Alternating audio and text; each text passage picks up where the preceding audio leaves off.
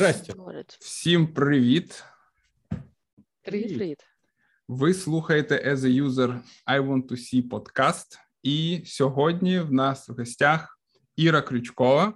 Насправді, Іру, ну, напевно, і не потрібно е, якось там е, представляти, але все одно. Я, ну, Іра. все-таки, так, раптом так. є хтось ще. Є, можливо, хтось є, хто не знає. Там ще дві-три людини, вони хто це? Тому Іра, розкажи, хто це, хто ти? Хвилинка, хвилинка хвастовства. Знаєш, мене е, в мене сестра моя, ну вона теж в ІТ, вона правда QC, але вона вона сміялася, що е, що на інтерв'ю просто треба треба питати, чи знаєш ти Іру Крючкову на інтерв'ю на бізнес-аналіз. Якщо ти не знаєш Іру Крючкову, значить ти не бізнес-аналітик. Але це, але це але це думка моєї сестри.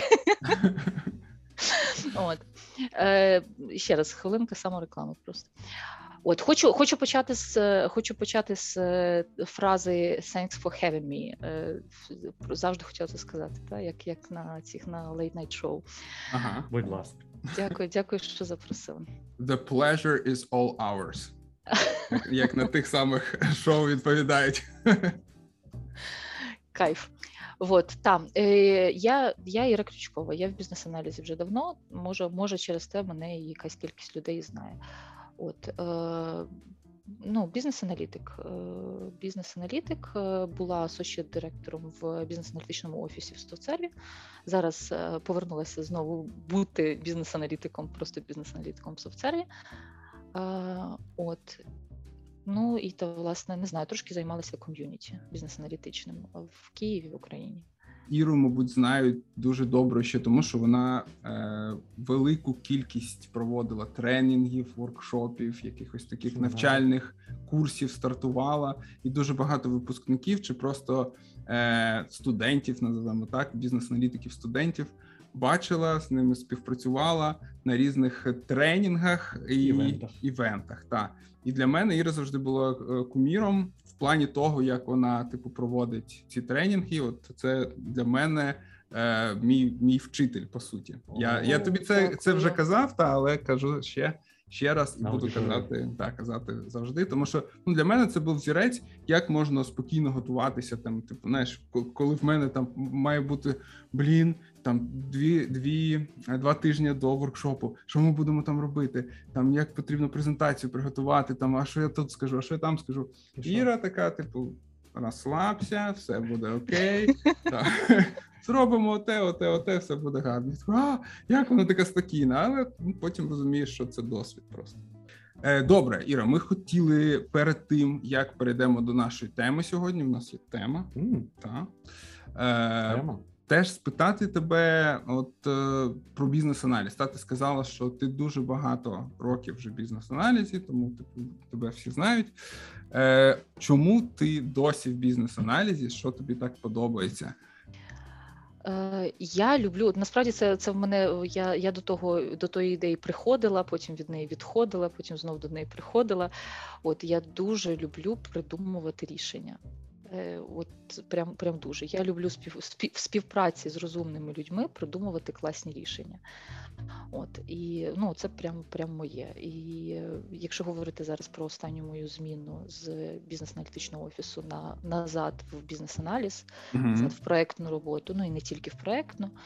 Може, ми зачепимо, може розкажу детальніше, чим конкретно я зараз займаюся. Але це це теж от, власне те, що е, я скучила за такими якимись рішеннями, за придумуванням придумуванням складних концепцій з mm-hmm. у співпраці з розумними людьми. Результат побачити, так? І по і бачити так, і бачити результат. Mm-hmm. Я, А я, а як ви? А що що вам подобається від сценарії?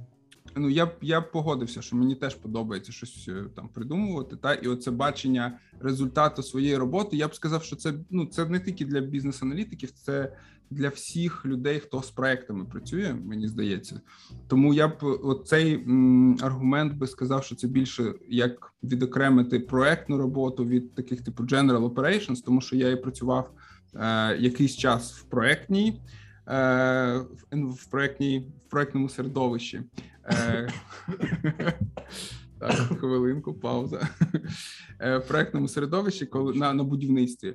Е, Далі я працював в таких general operations, коли ти просто працюєш і ти не розумієш, до чого це все приведе, коли це закінчиться, і взагалі закінчиться якимось результатом, чи ні. Просто ми day by day, як конвейер такий, типу, ми щось робимо. Якісь репорти. Репорти, чи там якісь презентації, чи якісь такі речі. І оце мене дуже як це сказати, Харило. харило, так, точно, дуже харило, тому що Я дуже добре знаю українську мову. Влас- Власне, львівське слово. Харило. Так, так. Ми його на софсерві, мені здається, і вивчили це слово Харило. Я, я точно. Ось і, і тому мені е, теж, от я зрозумів, що мені важливо бачити результат роботи. Але взагалі я більш так сказав що ти кажеш, що ти скучила за проєктною роботою. А я навпаки, мені на проєкті стає дуже швидко нудно. Аж От за край. аж за край. Та. Тому е, мені подобається бізнес-аналіз тим, напевно, що він дуже несподіваний. Та? Ти можеш, ти ніколи не знаєш, чим ти будеш займатися е, наступного тижня, наприклад. Та? От щось там в клієнта якась думка, чи якийсь солюшн потрібно придумати, чи там щось перевернулося. От ну це більш мене драйвить. Ну, одне з того, що мені подобається, це те, що досягати єдиного розуміння чи бачення з групою людей. Тобто, коли там технарі, архітектори, архітектори, замовник, все щось своє розуміють, і ви намагаєтесь побачити щось одне і те саме, до чого йти. І ре- Спільно, спільне, спільне, спільне бачення якесь так про солюшену, продукту або ще чогось, та йти туди, до того солюшену. Це саме кайф для мене, коли всі приходять з іншими думками, але там е, після мітингів, грумінгів чи ще чогось розуміють однаково. І і я згадав ще штуку. Продовжу твою думку. Так. спілкування. Мені дуже подобається е, комунікація. Та? Тож Я, я люблю розмовляти, і от мені це подобається дуже спілкування. Тематику, та яку ми сьогодні хотіли обговорити. Та, от ми, наприклад, зростаємо, зростаємо. Е, напевно, більш складні проекти беремо, там якісь більш великі команди. Чи є якась стеля та от е, цьому розвитку? Зараз.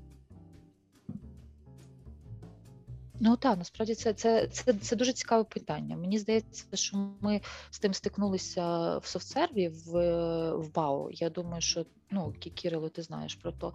І це та, та тема, яка з виросла власне з БАО софтсерва, про те, що ось у нас аналітики ростуть, ростуть, і в якийсь момент вони не знають далі, ну не знають далі, що робити. Тобто ти доростаєш там до сіньора, до ліда.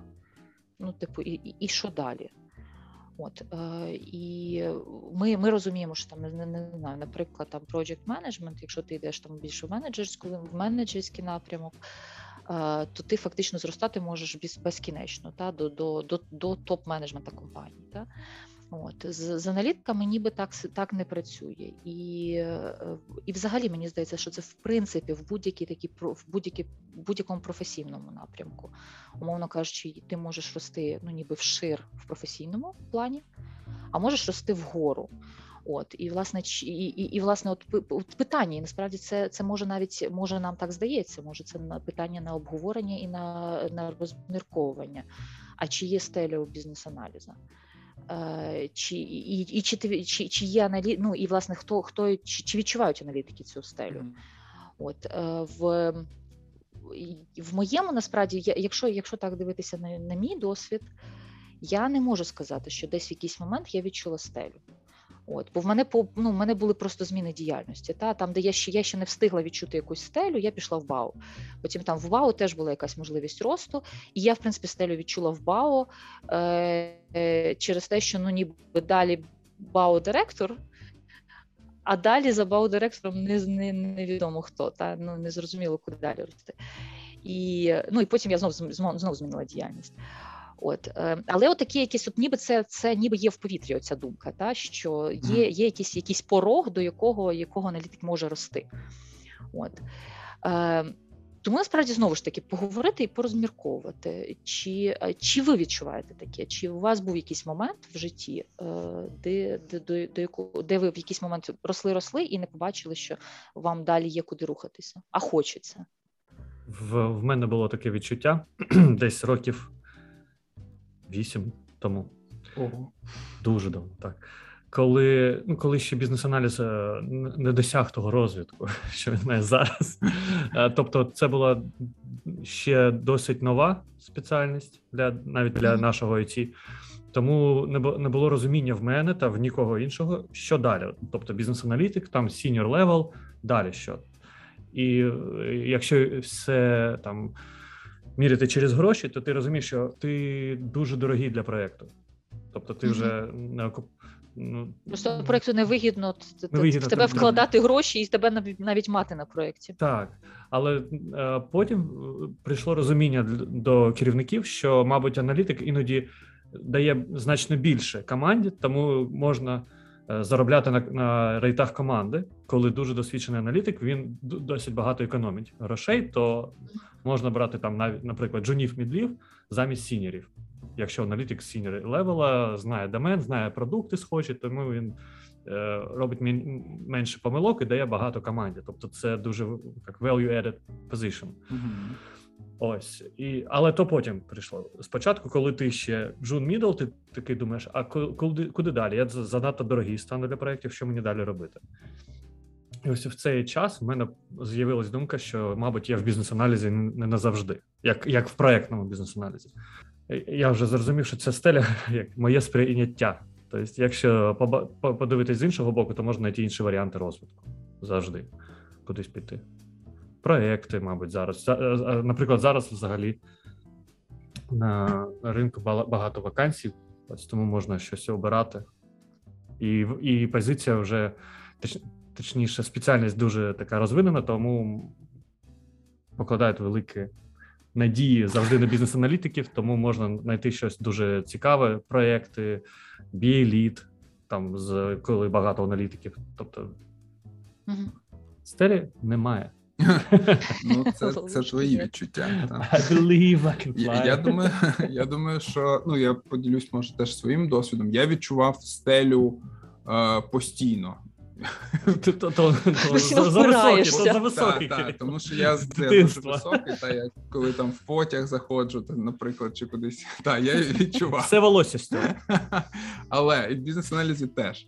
Е, тому що, напевно, в мене є така якість, е, що мені стає нудно. Та? От е, перше, коли я це відчув, це в проєкті, коли все more or less окей, та от наша робота по суті в цьому і полягає, щоб ми побудували процеси no, бізнес-аналітичні, та і щоб було все класно. І от тільки стає все класно, більш-менш та немає якихось несподіванок, челенджей тих викликів українською мовою. Мені я такий о, ні.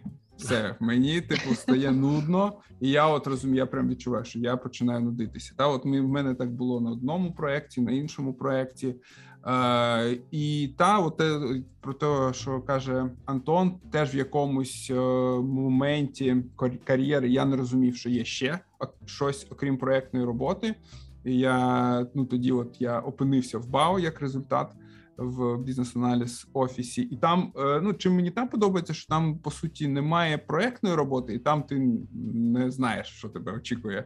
Е, Ось, але через якийсь момент мені теж там якось я відчув, що мені вже потрібна якась ще ще якісь виклики. Знову проектна робота. Знову проектна робота, знову мені нудно, через якийсь час тільки все стало окей. І от, типу, не розумієш насправді, та чи це якесь коло, по якому ти вже мушений бігти, та і там стелю відчувати, чи є щось ще поза цим колом? І от що? Є життя поза колом. Життя да, на Марсі, та як так. По суті, одна з причин відчування цієї стелі, мені здається, що цей цей подкаст народився таким чином, що ми шукали якісь ще напрямок, реалізації, та де ми от е, ну могли б якось себе реалізувати та чимось ще займатися. І ну я не знаю, Іра, чи воно в тебе ну ну як як ти коли відчувала, можливо, такі мала такі відчуття, як ти з цим боролася? Чи боролася взагалі? Я правда, я правда відчуваю якусь деяку деяку несправедливість в в плані можливості задоволення амбіцій, якщо ти в бізнес-аналізі. І от те, насправді про що ти говориш? Е, от, ну я я так розумію, що Антон більше закрив там якусь потребу в рості це якимись навчаннями, та якісь оці амбіції, розширення там твого впливу, там якісь не знаю, якісь ніби відчуття відчуття знову ж таки відчуття твого росту через через навчання інших. Та? От Ти міняєш проекти, теж якось якось рухаєшся. От, власне, ну, ну ти, якщо, нудно. якщо хочеш кудись. Так, так, це проблема. Ну я насправді хотіла згадати, от з тим, що становиться нудно, це цікава історія. Е, те, що є, те, що я чула, і я це можу до себе застосувати теж. Е, що є є різні є різні ніби властивості людської психіки. Є люди, які так так звані серфери, які ну більше е, більше по поверхні, їм стає швидко нудно, і вони міняють міняють сфери, міняють не знаю, якусь вид діяльності, і це і це і це окно. Тобто, це не значить. От. Ну, тобто, ну, у них просто така особливість їхньої організації. Та? А є люди-дайвери, яким якраз навпаки некомфортно, коли щось навколо міняється, і їм стає тільки більш-менш комфортно, якщо вони вже занурилися в глиб, вони вже тут з усім розібралися, їм тут уже комфортно, і от їм добре, да? їм в цьому добре. І от, можливо, такі люди це от такі якісь дуже глибокі спеціалісти-професіонали. От, І, ну, в принципі, і те, і те ок. Я насправді я е, до до недавнього до недавнього часу я думала, що я такий дайвер. Тобто мені некомфортно, коли е, коли щось навколо швидко міняється, і мені треба все все швиденько налагодити, і і тоді і тоді я ніби стаю, мені стає окей. Тобто, коли я вже все знаю, коли я цей проект знаю досконально, я можу відповісти на будь-яке питання, я розумію, як іде процес і так далі. Але теж тут тут е, питання амбіцій, не знаю, мене мене рухають амбіції. Е, власне постійно хочеться розширяти. Ну мені особисто мені хочеться розширяти мою сферу впливу. От тут я відповідаю за проект, тут я відповідаю за великий проект, тут я відповідаю за якісь великі там не знаю за автоматизацію всього інтерпрайзу. Воу, mm. та тобто вся вся компанія в моїх руках, і я знаю все, що там відбувається. Влада, та, ти любиш влада, влада, я люблю владу. Это что постоянно расширяется? Типу чорна дыра или що то вселенная? Є таке, що... Ну, вселенная я, розширяється. Я хочу якусь типу аналогію, не дайвер, не серфер, а щось таке, що постійно. Universe. Так, так. Людина з Ми почули думки Кирила з фізики, там рухаємося далі. Глибокі глибокі знання, глибокі обізнаність в фізиці. На, Нас усіх трьох. Так, я ще не раз продемонструю їх, я думаю. Вибачте нас за це, будь ласка. От, е, Так, ну і от є, яка, яку, яку я хочу думку донести? Яку я хочу думку донести? Е, Коли ти е, коли ти ростеш, тобто тут рости можна по-різному. І е, є таке враження, що е, рости, ну що ніби ти рости можеш тільки нагору, тільки тільки там на ну, по менеджерській лінії, ніби в тебе більше стає відповідально, більше людей під тобою, і значить ну, ти так, ростеш. Це стандартно. Але можливо. Так, але можливо ріст ще не не тільки в цьому, да можливо, ріст от власне в, в розмірі розмірі системи, за яку ти відповідаєш, в величині твого впливу на на світ, та і ще і ще і ще в чомусь. Е, Знаєш, що я ще е, хотів додати? От коли ти казала про амбіції, я теж це помітив. Е, Бо ну, власне, як працівник офісу бізнес-аналізу, ти про це знаєш. Нам доводиться багато спілкуватися з різними бізнес-аналітиками на якихось рев'ю, на якихось вантуванах, і ми задаємо питання, та ну як правило, чи ти там плануєш якийсь промоушен, чи ти там як якийсь там що там в тебе по кар'єрному розвитку.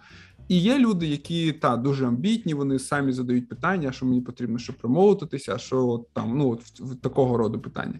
А є інша категорія людей, яка каже: та насправді ні, мені все окей, мене все влаштовує, і я не планую. Ні хочу не змінювати проекту, ні там нічого змінювати в своєму житті. Ну в кар'єрі, скажімо так, в житті. Я про, про життя не питаю, про про кар'єру. Ось мене мені все і так окей. Я думаю, що це теж сильно залежить, від амбіцій, і напевно більш амбітні люди вони скоріше цю стелю можуть зустріти на своєму шляху. Мені теж так здається, це правда. Та, та. Мало того, я тобі більше скажу, ці люди вже часто амбітні люди, просто вже на junior рівні. Вони бачать, що ось у мене сходинки по бізнес-аналітичній драбинці, раз, два, три, п'ять, і все. Так, вона коротка. І чи я хочу, я чи, чи хочу я оцей шлях, чи може я хочу інший шлях. Насправді, от, якщо ну говорити про Софтсерві, я просто знаю конкретну людину, яка просто в якийсь момент, побачивши, що бізнес-аналіз це раз, два, три, п'ять до, до ліда і все, Мгм. просто просто переключився на, на project management. От і це ну це теж може бути шлях. Та і а якщо говорити, що людина, ну от власне може не може не бачить себе в управлінні людьми, та Бо це теж ну це окремі скіли. Це ну це треба любити, це треба тре- треба вміти це робити. Або е, ну не знаю, або ну тобто їй взагалі оцей project management там не, не її шлях. Е, але при цьому амбіції є. То це власне це буде такі страждання, починаючи навіть вже з junior за що рівня. Та коли коли ось ну я не бачу, ось о, я там Мгм. ну там 2, 2 3, 5 років, і ну і все, і все. І амбіції, Мгм. і амбіції мої закінчилися на цьому. От, і це ну, може бути болісно, я думаю. Колись ми записували підкаст. Подкаст. Подкаст. Вибачте мені, будь ласка. Е, Подкаст про якраз е, шляхи розвитку, подальші шляхи розвитку для аналітики. Там і там було що по горизонталі, що по вертикалі вверх, донизу. Так, ми аналізували якусь діаграму Так. е, якогось індійського гуру з бізнес-аналізу. гуру. Так, і він там, але там деякі шляхи були дуже нам незрозумілі, дивні. І там ну ми це коментували. Але ми сьогодні можемо теж теж про це поговорити в наших реаліях та від відволіктись від індії. Задавати гуру. питання та, Ірині. Та. З вірою, Ірою. Давайте спробуємо вирішити цю біль для е, от таких саме людей, які побачили цю дробину, е, побачили, що Стеля. вона що стеля там десь десь дуже дуже близько. І освітимо їм шляхи. І вони, знаєш, Поки. як на цьому на автостраді гонять, дуже швидко гонять, бачать, що там вже Тонельна, тонельний зір, так? Ви не бачите лише ось попереду, а є багато. та, та. А я, і, і вони бачать, що траса закінчується, типу, не добудували. Знаєш, як в фільмах це буває. І типу, тут є, тут є Я е, так в Америці, як одного разу приїхав в поля. Мені каже цей Ну, е, навігатор, поля. каже: тут повертить, повертайте ліворуч. Я повертаю ліворуч, десь там 20 міль на годину чи 15 Мгм. міль на годину. А це була ніч, і фари лише вихватують ось там 5 метрів асфальту, і потім поле. Я там перший раз вночі в цьому регіоні. Я не знаю, куди їхати. Фонарів не ліхтарів немає, нічого немає. Я стою майже в полі. Був курив би, закурив би. ну так, і, і оце ну, уяви, що ти типу женеш, бачиш цей, цей типу кінець траси. Тут є е, як це поворот, е, поворот, як буде українською? Поворот, ну не знаю. Повор... Півіріт. Півіріт на цей на project management, але, але ти не хочеш туди повертати, і ти такий, типу, я поїду далі. І от що там може бути ще? Давайте може от, от такий, знаєш, поворот на project management, а він такий, знаєш, в старих деревах, і такий, і там, і там щось така темінь, і, і, та, і кажани летають. Кажани, Аня, і, окей. і скелети. Але це- потім це ти приїжджаєш, а там ніхто не робить нічого. Там приїжджаєш, там дискотека, бухають. Антон свалився в свою любиму тему оскорблення project manager. Лише, лише імейли, пам'ятник імейл. Лучші друзі BA і менеджери. Так. Так. Ну, дивіться, я так бачу, що цей. Ну, от, власне, ми, ми- для себе, мені здається, що ми для себе всі знайшли якісь такі більш, більш навчання, можливо, розвиток компетенції, можливо, щось таке, правильно? Е, так, е, от я е, можу сказати, я для себе відкривав е, карточки е, постепенно, поволі. Поступово. Поступово. Е, Спочатку я відкрив для себе технічні інтерв'ю, та що я можу там ну розвиватися як експерт, та по суті бути бізнес-аналітиком, але ще там, наприклад, е, технічне інтерв'ю, а проектні аудити, якісь такі речі приносити користь е, навколо себе та ще компанії. Цього мені Менторшип. хватило ненадовго. Вистачило. Та надовго. вистачило ненадовго. Звертайтесь до мене, я Це дуже я добре передаю. перекладаю, але дуже погано Я передаю е, цей е, вітання нашим російськомовним слухачам. У нас такі теж є, тому такі маленькі ці е, привітики. Ось е, далі. Це та це були тренінги, менторшип, тренінги, і ці тренінги в нас виплеснулися за межі компанії. Навіть там ми, типу, їх проводимо і не тільки в компанії, а на, На широкий загал. на широкий загал. Як і в тебе, по суті, було Ір, теж в твоїй е, кар'єрі. Ось, але ну мені теж цього не вистачає. Тобі вистачає цього? Нудно. Йому нудно. Знову. Ні. А те саме е, я розумію, про що каже Кирил, там Кирило. Тому що коли ти проводиш тренінги один раз, другий, третій, четвертий, вже Один той самий, те- той так. самий тренінг вже стає нудно. Потім інші тренінги теж нудно. І там далі ми бачимо, наприклад, на нашому прикладі, ось там подкасти, тобто робити щось на, на широкий загал, давати щось, якусь інформацію е, досвідом, е, досвід давати людям. Збільшується, збільшуєте сферу свого впливу. Так, амб- амбіції, так, влада. Добре, влада думок. Розширення. Влада над думками. Expansion. Ось, а потім е, консалтинг якийсь. Тобто, коли вже ти вирішуєш як проект, е, тут дуже цікаво, тому що ти маєш вплив на цілу компанію або на офіс компетенцій, ти допомагаєш людям щось будувати. Це дуже цікаво, але, Так. але дуже важко. Це, це дуже цікаво і дуже важко, тому що наш Час. е, ринок ще український, він, як мені здається, не готовий для того. Платити щось комусь. Та американський ринок він до цього готовий, але тут інша проблема. можливо, не, не не з України. та, та вони не будуть сприймати якихось українських там бізнес-аналітиків, які там 10 е, Як індійський гуру, мав. 15 Як років став в так. професії, в них там senior починається, я не знаю, там, з 30 років, та і вони скажуть, хто ви такі, що вам від нас потрібно, який консалтинг. Ми вам е, самі консалтинг зробимо. Ось, але та, оцей один напрямок, який мені здається, нам потрібно на нашому ком'юніті роз, роз... Коли ти почав розказувати щось негативне, типу, хто ви такі, перейшов на російську. Да? А, ну, підсвідомість. Е, Ось і цей е, нам потрібно всім, мені здається, хто зацікавлений в цьому, розвивати цей напрямок в Україні. Та тому що, от е, навіть може не в ІТ, та бізнес-аналіз, тому що це така галузь, яка не тільки ж в ІТ існує, правильно? Але це все йде з довіри, так? Тобто, це Мгм. це йде з того, що ми спочатку будуємо довіру. Це просто знаєте, це те, що я теж я часто зустрічаю, коли, е, коли говорю з аналітиками, які говорять, що ну от як я буду брати більше відповідальності, якщо мені клієнт її не дає. Ну, відповідальність це не така штука, яку дають, да? відповідальність це та штука, яку беруть. Тобто ти просто поступово. Поступово береш, береш і береш на себе більше відповідальності. Та ти бачиш, що от я з- о- о- ча- часто, часто, як що, часто жаліються наші бізнес-аналітики. От я, я його питаю, а він мені не каже. Та Так. от я його прошу роадмепу, а він мені не дає. От Так. я там пишу ті листи, а я там йому відсилаю діаграми, а він а він їх не читає. Та так ну чого, а чого тобі самому не зробити роадмепу? І не, не, не послати як затвердження, та не проговорити її. А чому ну ти, ти бачиш, що там тобі тобі чогось не вистачає, то зроби сам та, і провалідуй. І це насправді таким чином вибудовується і довіра, і і тобі все більше і більше будуть давати відповідальності. Тому що тут ти зробив родмепу на свій там не знаю маленький модуль е, на, на наступні два спринти вперед. Вот. Наступним кроком ти будеш робити родмепу на, на півпродукта. Да, і на Тому що саме саме кумедне, що вони, вони, вони не шарять з тобою роадмапу не тому, що не хочуть, а в тому, що її нема. в них. Ну, її немає, І як- та, якщо і вони немає побачать, часу що про то подумати. І якщо є хто хтось, хто це зробить, такий, о, так нехай він і робить. Він Та, нього дуже добре. робить, Я перевірю просто. Так. Так, так. І воно так і так і виходить. Мені здається, що в консалтинг ми теж десь так таким чином ми маємо йти.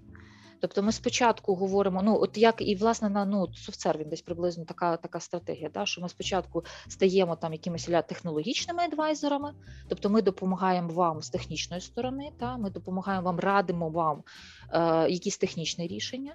Потім ви нам ну починаєте нам довіряти, ми починаємо радити трошки більше.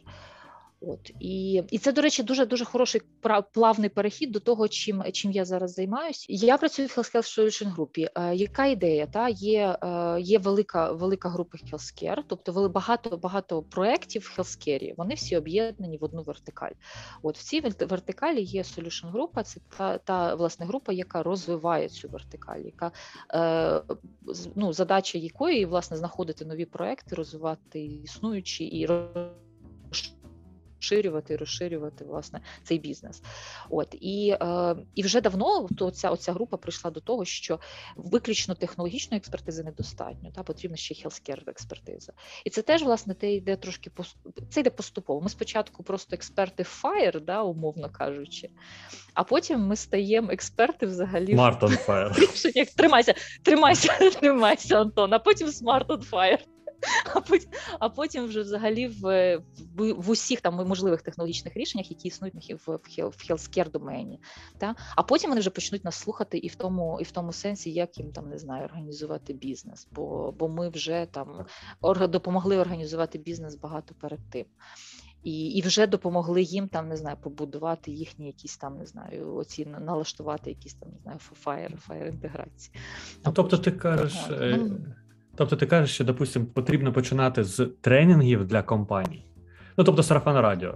Так, ми починаємо з тренінгів для для широкого загалу. Потім хтось приходить, каже: а провед, ну там, а проведіть для нас тренінг для нашої компанії, там для аналітиків з такої теми, допустимо, або яку тему порекомендуєте, а потім вже чекати на там продовження е, співпраці, там ще більш рівневого, вище рівнем там.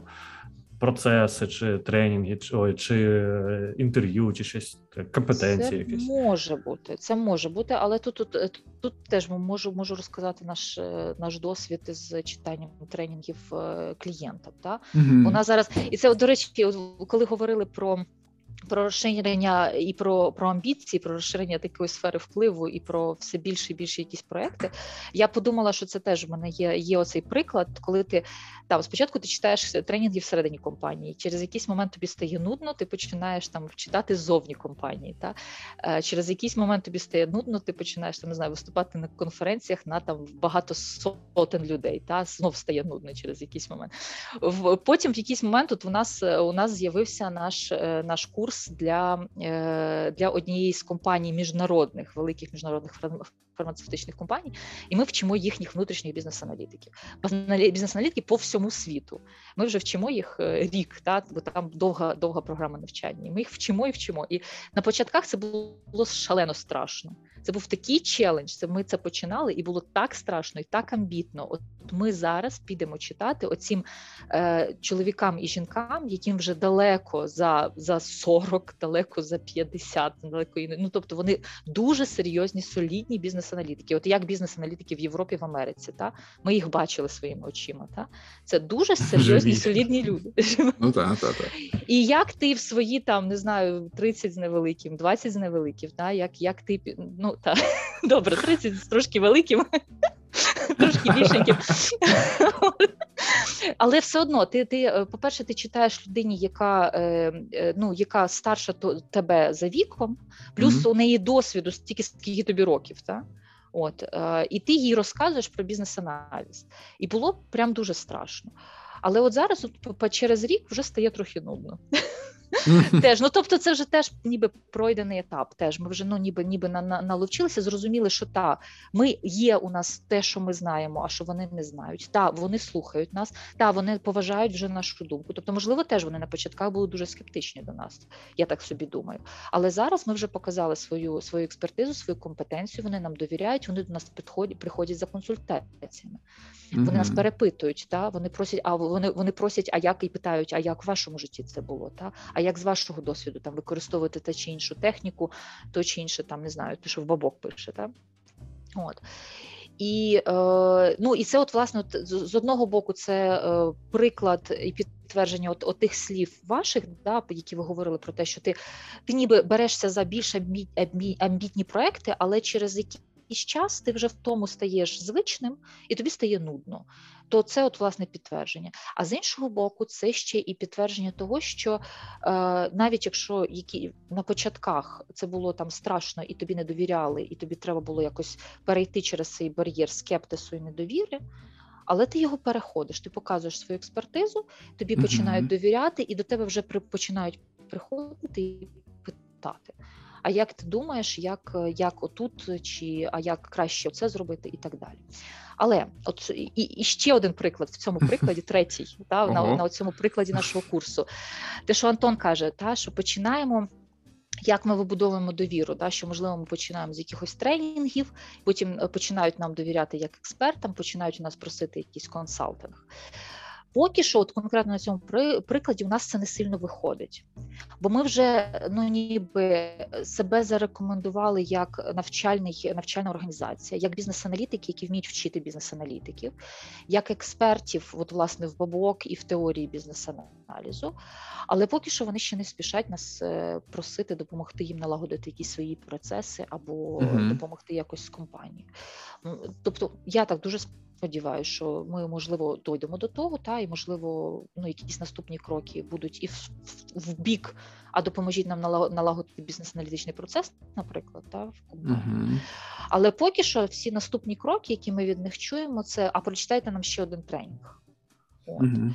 І тут може бути, ну тут може бути така, знаєте, як ніби ну теж таке трохи зачароване коло, що ти хочеш хочеш ставати консалтером, але хочеш спробувати це зробити через навчання, і в результаті будуєш собі оце реноме, оцю, оцю е, ну тобто, оц, оцей образ суто тренера.